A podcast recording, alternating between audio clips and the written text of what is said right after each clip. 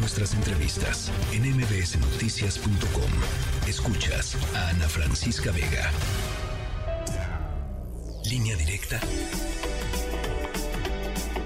con Ezra Shabot. Bueno, pues el ex gobernador Samuel García ya está en precampaña Ezra Shabot y hay por supuesto pues en la mira un choque legal eh, con el Congreso del Estado y Movimiento Ciudadano. Hola Ana Francisca, buenas tardes. ¿Cómo estás?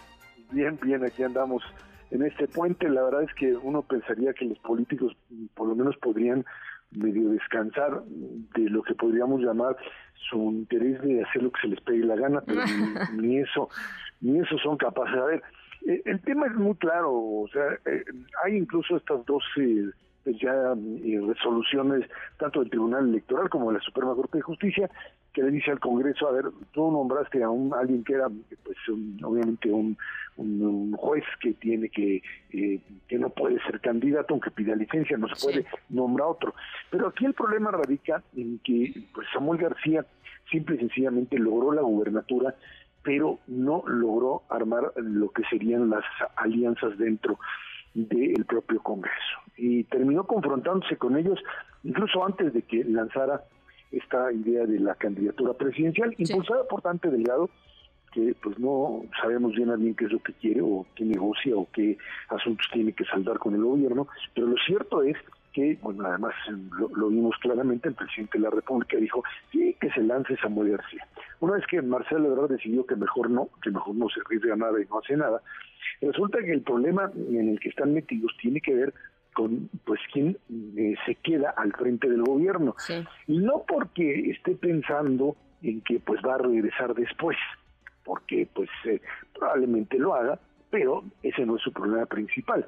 El problema principal, Ana Francisca, es que pues eh, lanzarse a una campaña presidencial donde ni siquiera tengas el control del gobierno de tu estado para poder dicen operar, o sea, utilizar dinero y moverse de una manera muy clara, de manera que tengas el respaldo, es prácticamente un suicidio. Y entonces lo que él hace es decir, me yo saco mi amparo y con el amparo que yo tengo de un juez federal, pues yo nombro a mi secretario de gobierno y él se va a quedar.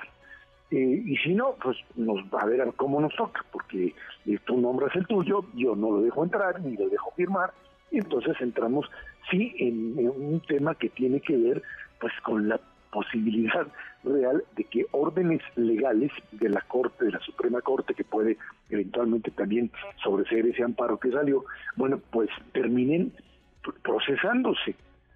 En este país ya hemos llegado al límite en donde pues, puede haber una determinación de la Suprema Corte y que el propio gobierno diga pues no la cumplo a ver a ver qué me hacen quién me va a venir a detener aquí y creo que ese es el problema más grave que estamos teniendo porque esto se trata de una ruptura institucional en algo que definitivamente pues no tiene vuelta de hoja. Si él quiere dejar el propio gobierno del estado pues eh, porque quiere ser candidato tendría que haber pues eh, jugado al poder político, pero esta estrellita de, de, cine, este eh, performance, que de alguna manera un, un actor más de esta de este deterioro de la clase política mexicana como Samuel García, su esposa, etcétera, terminan por convertirse de verdad en esto que a veces es, es, este fenómeno en donde a consecuencia de una clase política que no tiene eh, capacidad de rehacerse y de ser legítima frente al ciudadano, pues que van con este tipo de figuras, un poco el que haría yo el comparativo con Javier Milei en la Argentina, en donde pues, ahí está el, enojo, la furia frente al populismo peronista, termina desembocando en una figura verdaderamente incomprensible en términos de juego político, pero que atrae a las masas como tal. Y ahí lo tienes. Y bueno, pues la figura de un Samuel García que te sale en TikTok y te brinca y baila, etcétera, pero que no puede articular, obviamente, ningún tipo de, proyecto de país, eso es lo que te, te lleva necesariamente a este choque. ¿Hasta dónde va a llegar? No lo sé, pero lo que me queda claro es que el tema de la crisis constitucional de este país se va a ir agudizando a medida que el proceso político avance. Estamos viendo tanto en el poder, en el, en el, poder oficial, en el gobierno, estas esta necesidad de, darle vuelta a la ley, el tema de Arturo Saldívar, como lo vimos en algún, en algún momento, de pues eh, simplemente presentar una renuncia y antes de que la reciban, pues ya estar militando políticamente. Esto, por supuesto, pues es parte de este pues desapego a la ley. Y, y, bueno, pues te lo hago extensivo a lo que sucede con Samuel García, que simplemente si yo me quedo y yo pongo a quien yo quiero independientemente del que el Congreso plantee.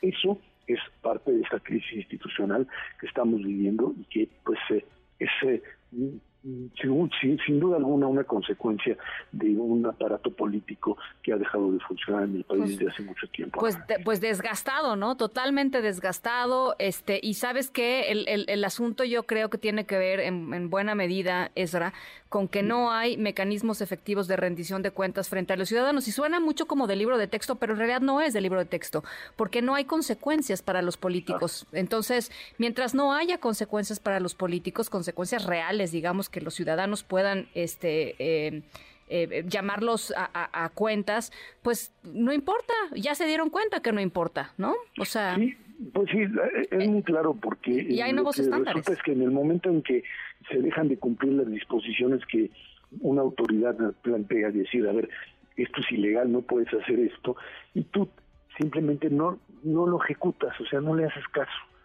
Y punto es, es como el tema de la Auditoría Superior de la Federación, en donde te ponen ahí y dicen es que aquí se robaron, por lo menos no pueden demostrar en qué gastaron 60 mil millones de pesos.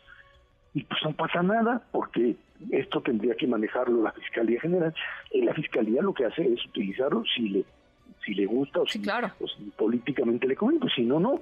Y aquí volvemos a lo mismo. Vamos a ver hasta dónde determinaciones de la Suprema Corte de Justicia y el Tribunal Electoral terminan por ser asumidas o aceptadas legalmente o pues se quedan ahí en el vacío y tenemos este choque de a ver a cómo nos toca en algo que pues te habla, como ya decíamos, de esta desbarajuste institucional que vive el país en estos días. Bueno, pues ahí está. Eh, vamos a seguir de cerquita las, las precampañas que por demás, además de, lo decía hace ratito, arrancan formalmente hoy, lo cual es paradójico porque llevamos un año y medio hablando de las campañas, pero bueno, pues este... Y, son campañas porque no hay otro candidato. Exacto, son campañas y porque hay bardas y porque piden el voto y porque hacen promesas y porque es Claudia. El país de la simulación. Exacto, así es. Bueno, en, fin. Gracias, mi querido Isra. Gracias, al contrario, buena semana. Buen arranque de semana. Noticias.